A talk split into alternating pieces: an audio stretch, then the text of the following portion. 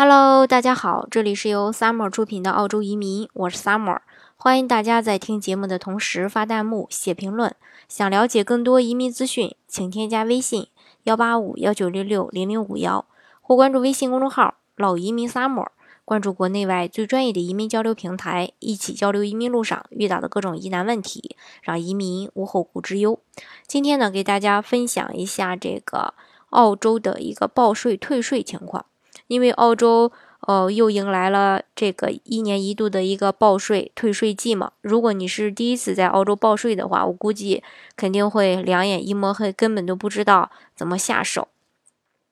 所以呢，呃，来给大家，呃，安了那个叫安利一下。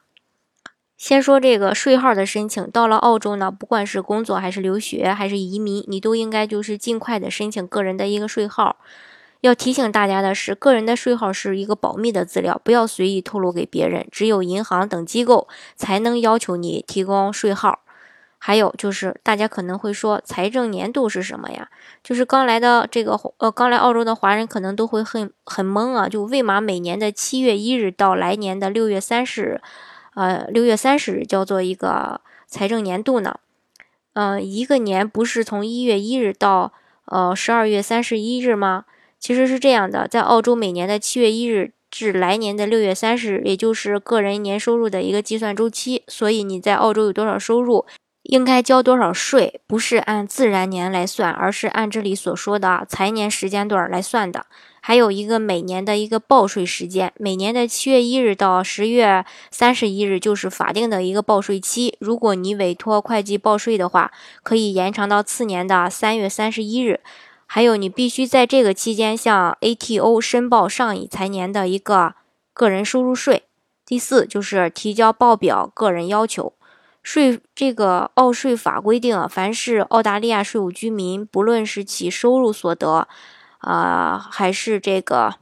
呃，就是说收入所得源自于澳洲境内，还是说澳大利亚境外，都是需要向澳大利亚税务局申报所得税的。一般来说吧，只要个人住所在澳大利亚境内或在澳大利亚境外，呃，这个澳大利亚，呃，居留一百八十三天以上，便有可能认定为澳洲税务居民，并负有纳税的义务。不具备永久居民，呃，居留权或者说公民身份的人，不代表可以因此。豁免这个纳税的义务，因为澳大利亚的税务局在评估个人是否为税务居民时，除了考虑住所及居住天数的因素，还会考虑其他因素，比如说个人主要事业所在地呀，是否有意在澳大利亚长久居住等等方面。还有就是要了解一下报税材料的一个准备。报税的文件资料有很多种，主要包括税单或是去年的一个税务记录，还有工资单，其他所有的一个收入记录，比如说退休金、福利金、卖出的股票、收进的租金，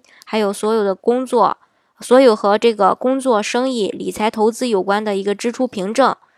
包括这个收据啊、发票啊、机票啊，还有呃这个账单啊、私人医医保编号啊、配偶和孩子的收支文件、有效的便条等等，还有。这个公司或小生意的一个账本明细册，所有的报税资料都要保存五年，因为税务局每年都会抽查。在抽查的时候，一切是以，